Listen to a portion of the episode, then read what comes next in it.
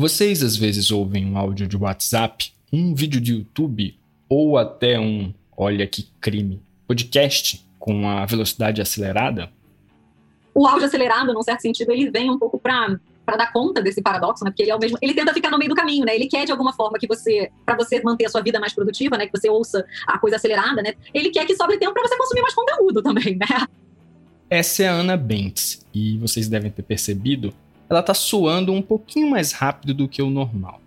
Essa urgência de consumir muito e muito rápido é só um dos sintomas da economia da atenção, um tema sobre o qual a Ana recentemente lançou um livro.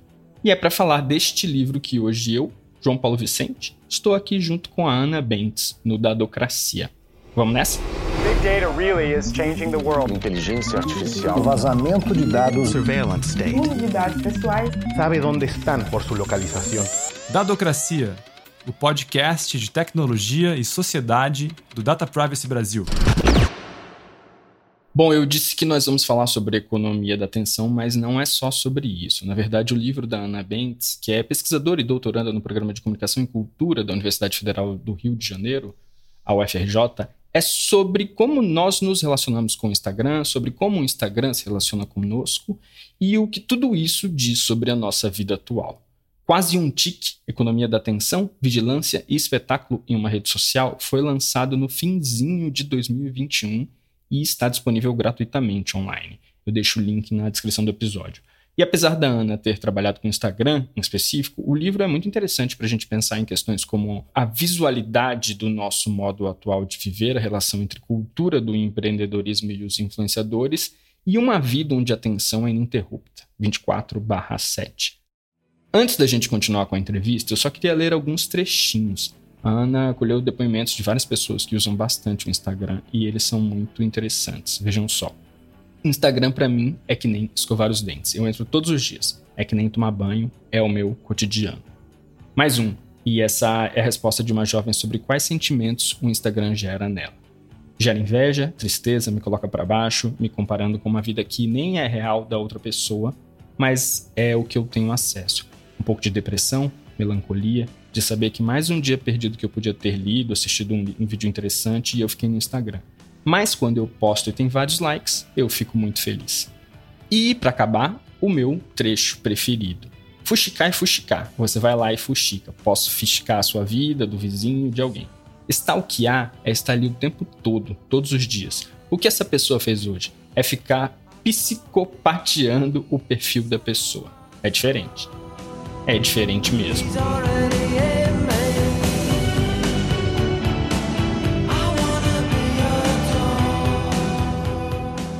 Ana, agora o papo é com você. Muito obrigado por aceitar nosso convite hoje. Obrigada, eu que agradeço, João. Assim, um prazer imenso estar aqui. Quero dizer que eu já, já era ouvinte do podcast há bastante tempo, então estou muito feliz de estar aqui. Obrigada pelo convite. Ah, que legal, Ana, fico feliz. Bom, esse nome, quase um tique, chama muito atenção. Da onde ele vem? Esse é um, é um nome peculiar, né? Então, ele vem da fala né, de uma usuária do Instagram, que é, quando eu perguntei para ela né, quanto tempo que ela passava no Instagram, ela responde que entrava no Instagram várias vezes por dia, que o Instagram era quase um tique de entrar. E eu achei essa fala assim muito emblemática, como ela sintetizava assim muitos dos problemas, das questões que eu estava lidando né, na pesquisa. E, assim, entre essas questões, com certeza, esse excesso de tempo, né, que a gente está passando nas redes sociais hoje, e, assim, um excesso que, de alguma forma, é sentido com alguma angústia, né, assim, a gente sente que está passando muito tempo e a gente gostaria de estar passando menos tempo. Mas a ideia do quase, eu também acho que é uma ideia que ela não vem refletida, né? Assim, porque o tique ele entra, né, como um, uma categoria de transtorno psicológico e a minha ideia justamente não era patologizar esse tipo de comportamento, né? Eu justamente mantive o quase, né, como algo que fala sobre essa essa ambiguidade, né?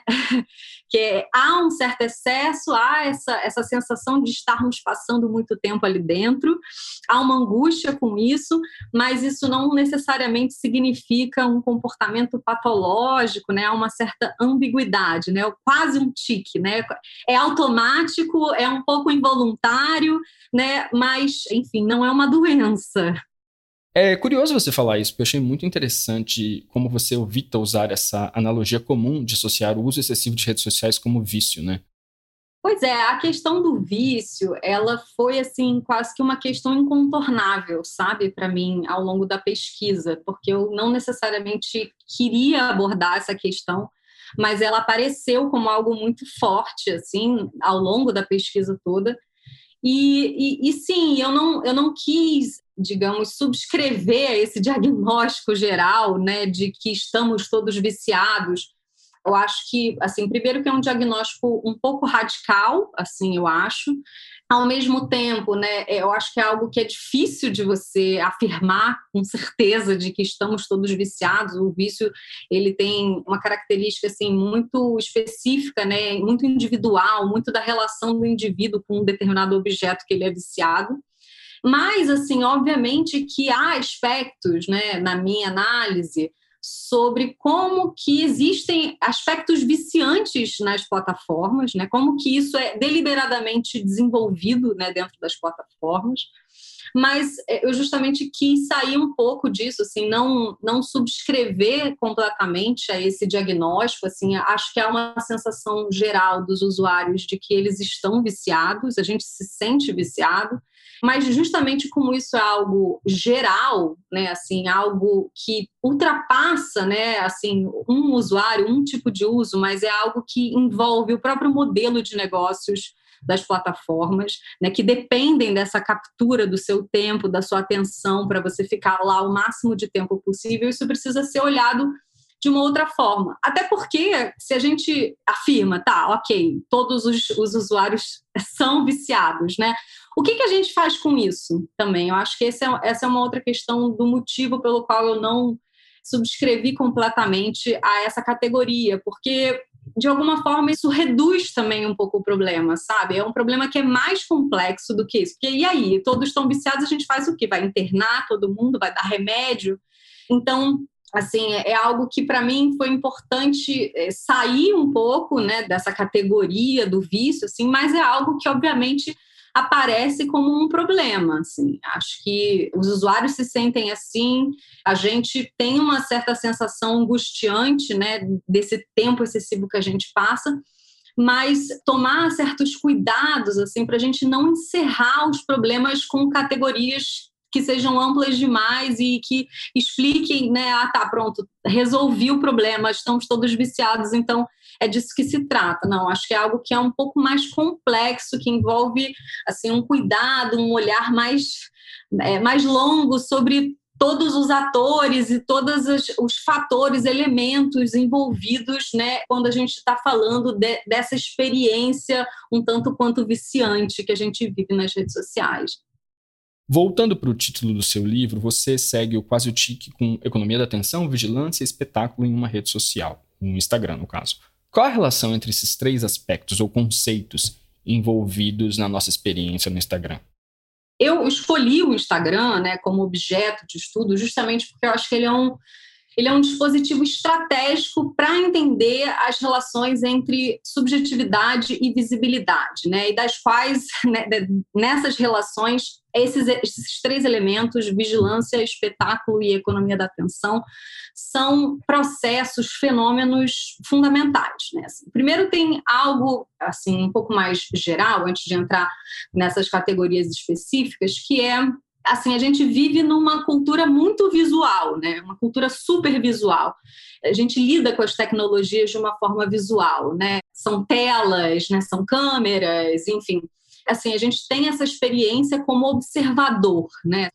E, assim, além né, dessas relações subjetivas e culturais em relação à visibilidade, há também como que a visibilidade ela está envolvida com certas formas de exercício do poder, né, e formas de exercício econômico hoje, né? Então, assim, quando a gente olha para o Instagram, a gente tem várias camadas de visibilidade e nessas camadas esses três elementos se relacionam. Aos olhos da empresa, os usuários estão sendo o tempo inteiro vigiados, monitorados, tendo todo e qualquer atividade que eles fazem dentro da plataforma registrado, analisado pela própria empresa, né, pela própria plataforma. Esses dados são usados para fazer previsões sobre o comportamento dos usuários e, assim, recomendar a esses usuários conteúdos personalizados, né? E também conteúdos patrocinados, né? Que são os verdadeiros clientes das plataformas, que são os anunciantes. E, uh, além disso, além dessa camada, né, digamos, da visibilidade aos olhos da empresa, que é uma visibilidade né, muito mais assimétrica, né, a empresa vê muito mais os seus usuários do que né, os usuários veem a empresa, a gente tem outras camadas que envolvem a uma a visibilidade né, dos usuários que eles fazem deles mesmos, então esse gesto de espetacularizar a sua vida, né, de mostrar coisas que antes, há muito pouco tempo atrás, não eram mostradas, né, que ficavam né, assim, restritas a um âmbito privado, hoje elas se tornam públicas. Então, esse gesto de se fazer visível, fazer ver, que tem a ver com o espetáculo, né, com, essa, com a espetacularização da vida. E, por fim, tem toda a visibilidade que a gente consome uns dos outros. Né? Assim, tem, a, tem a, a, visibilidade aos olhos da empresa, tem a visibilidade que a gente faz de nós mesmos e da nossa própria vida, e tem a visibilidade que a gente consome da vida dos outros que eles estão compartilhando. E que de alguma forma envolve né, uma forma também de vigilância, mas uma vigilância mais sutil, digamos assim, que entra como quase como prazerosa, né? E a gente gosta de ver o outro, a gente gosta de seguir a vida do outro, né? É, também por vezes é usada por um certo controle da vida do outro, né? Mas a ideia da economia da atenção, que para mim é, um, é um, assim, acho um conceito fundamental para a gente entender, né, assim, a, as redes sociais, principalmente hoje, a gente tem tanto assim uma importância para a empresa, porque a empresa precisa capturar e manter os usuários enganchados o máximo de tempo possível, porque só assim ela vai conseguir acumular esses milhares, milhões de dados sobre nós, e só assim ela também vai conseguir expor os usuários ao máximo de anúncios né, que ela precisa expor, e por outro lado, tem toda essa troca de atenção. Eu quero ser objeto da atenção do outro, eu quero que os outros os outros curtam as minhas as coisas que eu compartilho, eu quero que eu quero ter mais seguidores, enfim, e também essa atenção que eu dou ao outro, né? Assim, então há uma, uma disputa da atenção que ela é tanto entre plataformas, entre os negócios, entre as empresas, mas ela é também entre os próprios usuários. Então, né, o, influenciador, né, como essa, esse personagem também muito emblemático de, desse contexto, ele também está sempre disputando a atenção dos usuários com outros influenciadores, com outros conteúdos, né? Ele quer gerar engajamento, quer que as pessoas curtam as suas fotos, quer que vejam, enfim. Então, esses, voltando assim um pouco à sua pergunta, esses são três elementos que envolvem essas diferentes camadas de visibilidade e de como que a visibilidade ela é um fator muito importante tanto no âmbito dos negócios da empresa quanto no âmbito das relações sociais que se constroem né, na rede social. Você falou na simetria de visibilidade entre a empresa, o Instagram e os usuários. Mas existe uma assimetria também entre os usuários, Ana? Sim, existem assimetrias também entre os usuários, que elas normalmente né, são envolvem justamente esse, esse grau de visibilidade que cada usuário tem, né? Assim, então, um influenciador, por exemplo, ele normalmente tem mais visibilidade do que outros usuários. Mas, assim, acho que essas assimetrias, simetria, né, relações mais ou menos assimétricas né, de visibilidade dentro da plataforma, envolvem justamente essas diferentes camadas, sabe? Então, na rede social, e aí eu acho que quando a gente fala do Instagram é importante dizer isso, que assim, o Instagram não é à toa, né, que ele escolheu esse termo seguir e ser seguido, né? Assim, acho esse um termo também muito emblemático para a gente entender os tipos de relações sociais que se estabelecem ali dentro.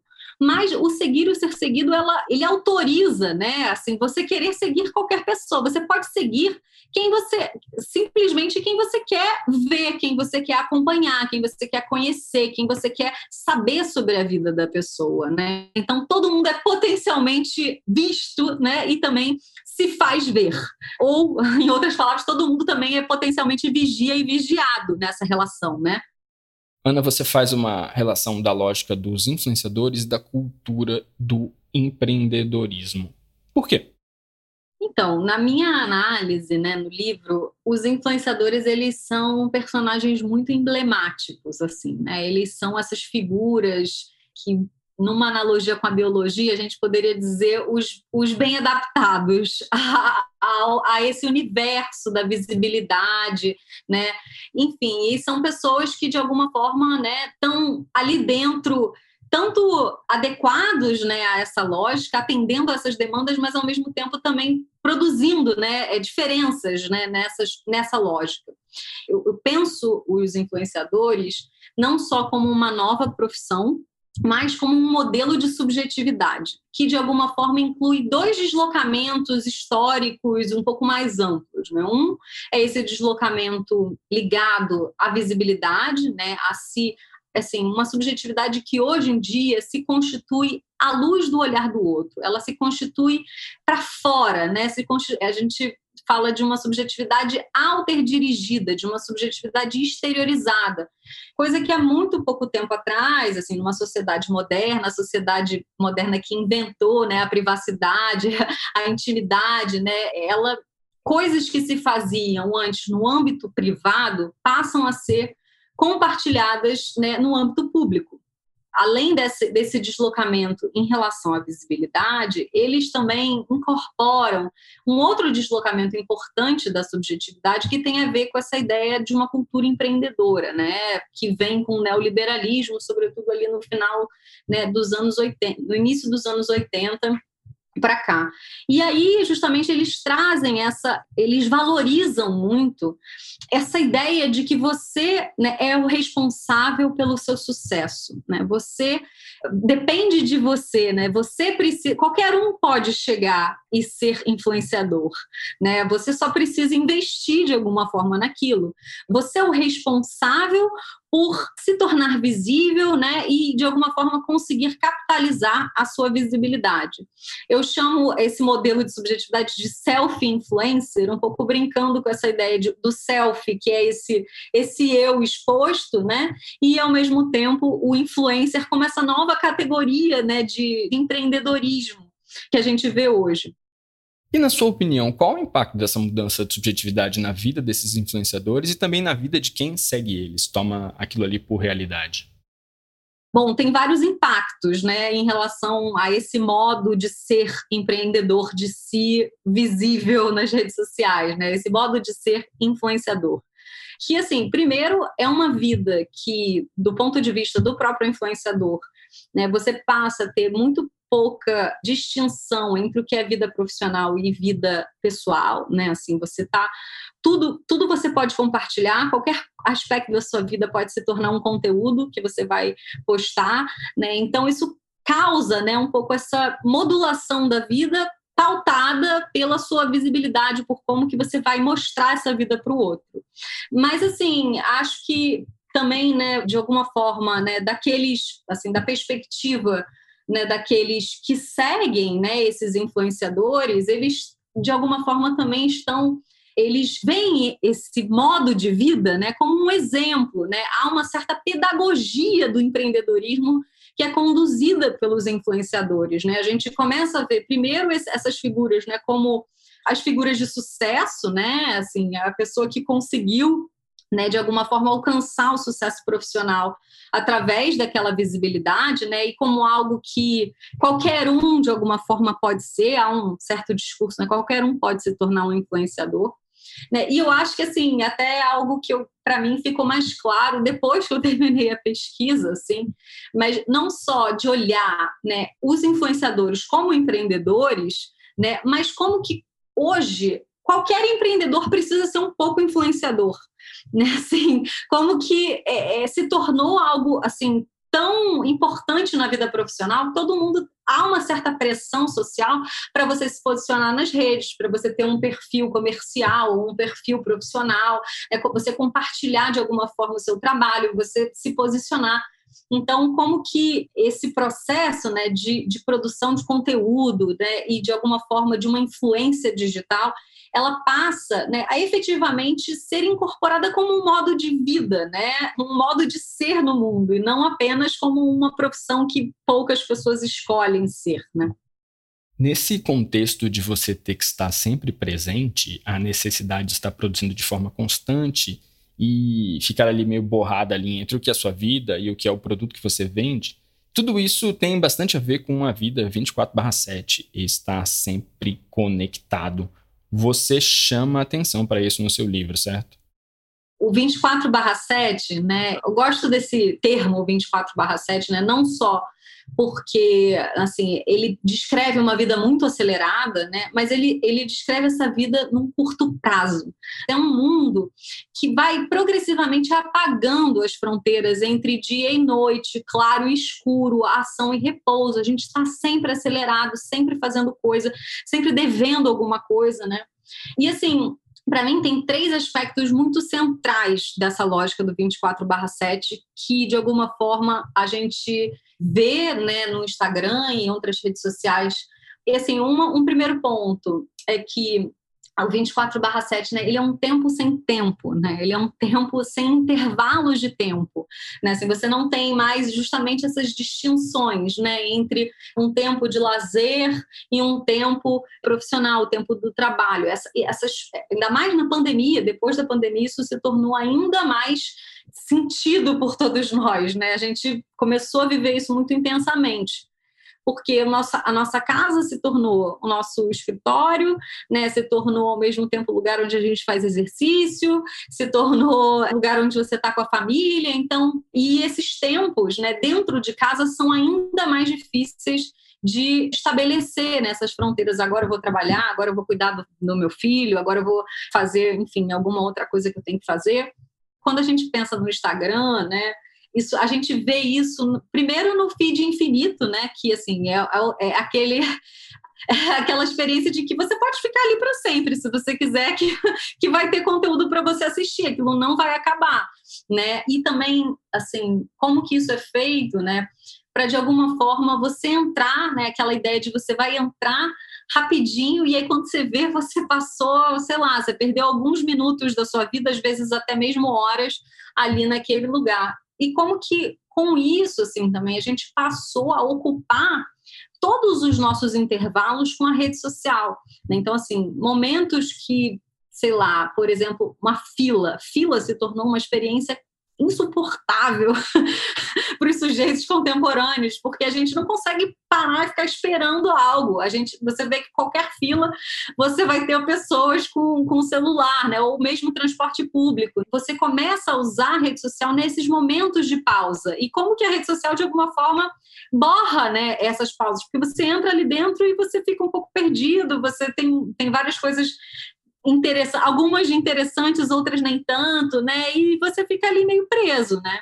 Um outro aspecto que eu acho que também é muito importante é como que esse mundo muito rápido, muito acelerado, né? Esse tempo sem tempo, que a gente está fazendo mil coisas, é também coincide com um mundo visível, né? Um mundo acelerado, né? Que a gente nunca para de fazer nada, é um mundo que está sempre conectado, que está sempre acordado, que está sempre de alguma forma visível. Então, essa relação, né? da temporalidade com a visibilidade também é algo que, que coincide, né? E como que também as redes sociais, justamente como a gente já estava conversando antes, né? Tem todas essas camadas de visibilidade, de você se expor, de você consumir e produzir imagens de si, né? Mas, assim, algo muito interessante, né? É no livro do Jonathan Crary, né? Que fala do, do 24/7 capitalismo e os fins do sono, que ele vai chamar atenção para uma coisa que eu acho muito relevante, que ele vai dizer, esse regime de visibilidade, né, que coincide né, com essa temporalidade 24/7, ela não, não é um regime de visibilidade digamos, translúcido e transparente. Não é uma visibilidade que dá uma transparência a tudo que acontece. Ao contrário, é um pouco aquela visibilidade que cega, sabe? Aquela sensação de uma luz muito clara no seu olho que, que você não consegue nem ver direito. E acho que isso assim, é uma ótima imagem para a gente pensar essa experiência do observador contemporâneo, porque é um pouco isso, uma saturação, é muito estímulo. Né? Não à toa a economia da atenção, porque é, você disputa a atenção, a atenção é limitada, ela, ela não. Né, se a gente não tem atenção para dar para tudo que, que de alguma forma demanda a nossa atenção. Né? E por fim, assim, é também uma temporalidade que desafia os nossos limites orgânicos, né?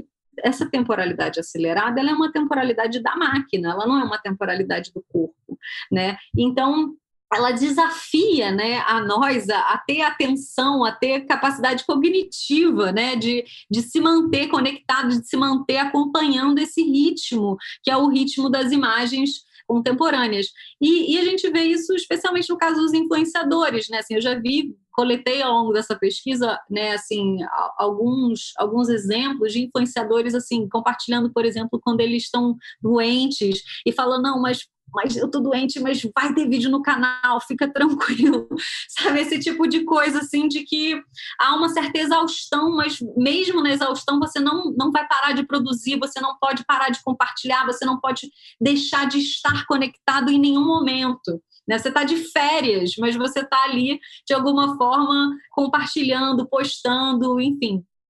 É, isso é bem difícil. Para acabar, Ana, eu queria aproveitar essa deixa do fim da sua resposta para te perguntar desse paradoxo, em que, por um lado, a gente está o tempo todo capturado nessa economia da atenção, tem muito conteúdo para consumir, e, por outro, essa demanda para que a gente também crie conteúdo. Eu vi uma entrevista sua em que você falava dos áudios acelerados como sintoma disso. E eu preciso admitir que eu estava ouvindo essa entrevista de forma acelerada. Quer dizer, eu fui pego no flagra Como é essa história? Olha, João, não te julgo, tá? Porque eu também ouço. Eu, o WhatsApp, eu só ouço áudio acelerado. Então, é, assim, esse para mim é um dos grandes paradoxos da vida contemporânea, assim, que é o paradoxo da economia da atenção, né? Porque a economia da atenção, ela, ela surge justamente nesse contexto de excesso informacional, né, de saturação de estímulos e justamente num mundo, né, saturado e com muitas informações, a gente não tem atenção suficiente para ver todos os vídeos que a gente gostaria de ver, para ouvir todos os podcasts que a gente gostaria de ouvir, para ler os livros que a gente gostaria de ler, enfim, tem muito mais conteúdo né, para a gente consumir e coisas para a gente fazer né, também, que assim, a nossa atenção ela é um, um recurso individual e limitado, que a gente pode expandir e diminuir numa, num certo limite, né? Assim, e as horas do dia também, né? São, são 24 horas, não tem o que fazer em relação a isso. É, então, pela atenção ser algo limitado, né, ser uma capacidade cognitiva limitada, ela se torna muito valiosa né, nesse, nesse contexto. E aí, assim, a gente hoje, como a gente estava falando antes, né, as empresas entre si, elas disputam a nossa atenção, porque o modelo de negócios delas depende disso, né, assim, porque é com a atenção enganchada na plataforma que é possível ter essa produção em grande escala de dados, né? E também expor os usuários aos anúncios. Mas também, por um outro lado, elas estão competindo não apenas entre si, mas elas estão competindo com todas as outras coisas que a gente precisa fazer no nosso dia, né? O nosso trabalho, é a nossa família que a gente tem que, né? Enfim, nosso descanso também. Então, até tem uma fala do, de um, do CEO da Netflix, que é uma fala muito emblemática, né? Que eles estão perguntando para ele quem são os concorrentes da Netflix. E daí ele fala, sei lá, é, algumas plataformas, né? Amazon, YouTube, enfim, e o sono. O sono é um grande concorrente da Netflix, né? Porque se a pessoa dorme, ele perde o usuário ali, ali dentro. Mas tem também uma disputa com uma certa autogestão otimizada da nossa atenção, né? um certo vínculo da atenção com a produtividade, né? você ter foco, você ser concentrado. Então, há, há também um pouco esse esse paradoxo, né? Porque esse empreendedor de si, essa figura do empreendedor de si que a gente estava falando antes também, em tese tem uma boa gestão, né? Tem uma autogestão otimizada da sua atenção, sabe gerir seu tempo, né? Sabe gerir as suas atividades, sabe gerir a sua equipe, né? Tipo líderes de empresas, por exemplo, que que de alguma forma não não apenas fazem a gestão da sua atenção, mas fazem a gestão da atenção da sua equipe, como você motiva funcionários, enfim. Como que a atenção, ela é um elemento muito importante nesse mundo tecnológico, né, de hiperestímulos e excessos de informação. Então a gente fica nessa briga, né? por uma atenção de um lado produtivo e por um outro essa disputa de atenção em, em diferentes tecnologias, diferentes conteúdos, enfim.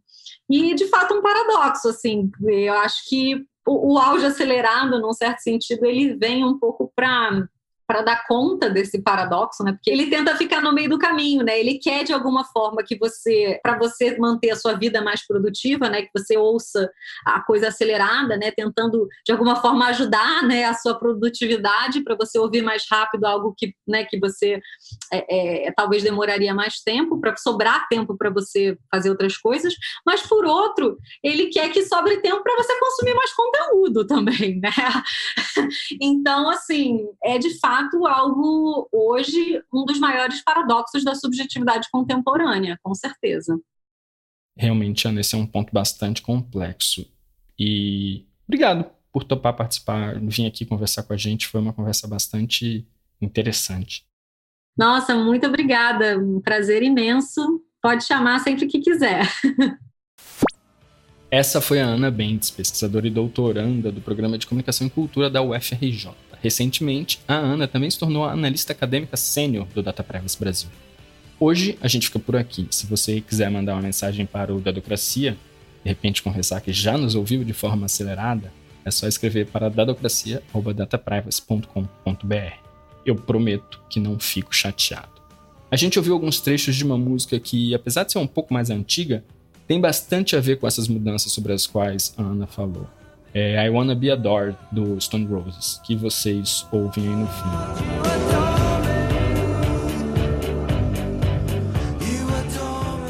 E na semana que vem, ao longo de todo o mês de abril, na verdade, a gente vai fazer uma série de episódios especiais sobre o trabalho das defensorias públicas estaduais na proteção de dados pessoais.